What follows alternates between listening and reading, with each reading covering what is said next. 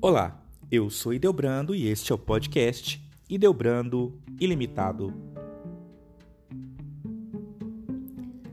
Muito mais que uma simples transmissão de voz, a invenção do rádio fez e ainda faz parte da vida de muitas pessoas, seja para estar informado em relação às notícias, não perder o jogo de futebol enquanto está dirigindo ou ouvir sua música predileta. Foi Guglielmo Marconi, físico e inventor italiano, que desenvolveu a tecnologia de transmissão de voz sem fios. Marconi realizou em 1895 o primeiro teste de transmissão de sinais sonoros, tendo sucesso em seus experimentos. Para fundamentar sua pesquisa, ele utilizou basicamente os estudos sobre ondas eletromagnéticas que poderiam propagar-se no espaço, formulada por James Clerk Maxwell.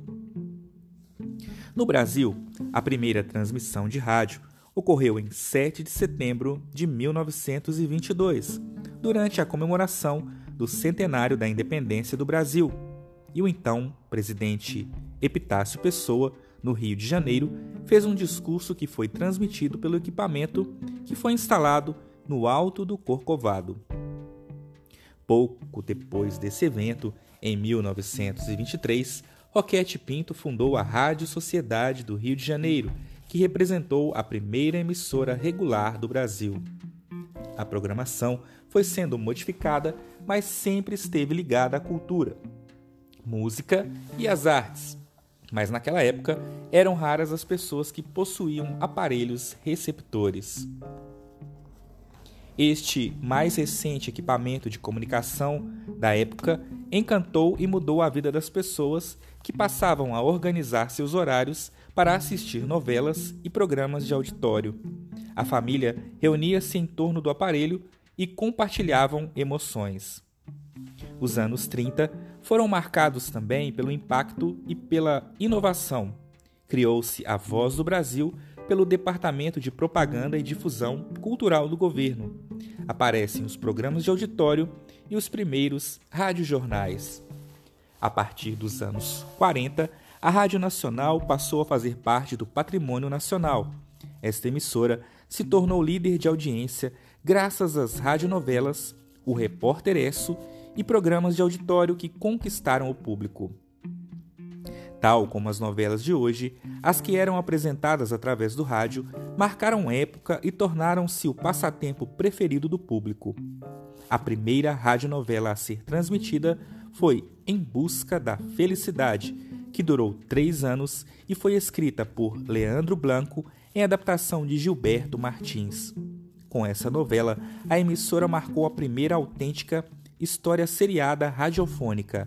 A novela contava a história de um mocinho valente, uma dama em perigo e um bandido mau. O que tornavam as novelas transmitidas pelo rádio tão especiais era a rica sonoplastia que chamava a atenção e aguçava a imaginação dos ouvintes. Na década de 50, marcada por inovações tecnológicas, como equipamentos menores e mais leves que poderiam ser levados de um lado para o outro. É a fase do rádio portátil que amplia a ideia do rádio como simulação do diálogo direto com o ouvinte, a partir do momento que o consumo deixa de ser feito em grupo. Nos anos 60, começam a funcionar as rádios de frequência modulada, as FMs, que são canais abertos dedicados à música que se caracterizavam por ter um formato de show, no qual os programas usam o diálogo com o público e eram segmentados, atendendo diversos gostos distintos dos ouvintes. A partir de 1970, as inovações são percebidas pela modificação dos aparelhos que começam a ser comercializados em dispositivos híbridos que conjugavam inicialmente rádio e toca-discos e depois rádio, toca-discos e toca-fitas, o popular 3 em 1. A tecnologia que permitiu a gravação em fitas cassete de programas ou músicas veiculadas no rádio.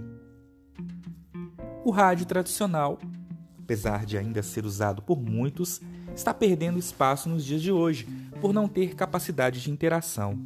Dessa forma, a evolução não pode parar e surge a web rádio. que é o serviço de transmissão de áudio via internet, com a tecnologia própria, gerando áudio em tempo real, havendo possibilidade de emitir programação ao vivo ou gravada. Muitas estações tradicionais de rádio transmitem a mesma programação pelo meio convencional e também pela internet, conseguindo dessa forma a possibilidade de alcance global na audiência. Outras estações transmitem somente via internet. Há também a possibilidade de baixar o arquivo de áudio para o computador ou celular, e este arquivo é chamado de podcast. Se você gostou deste podcast, compartilhe com seus amigos e até o próximo episódio.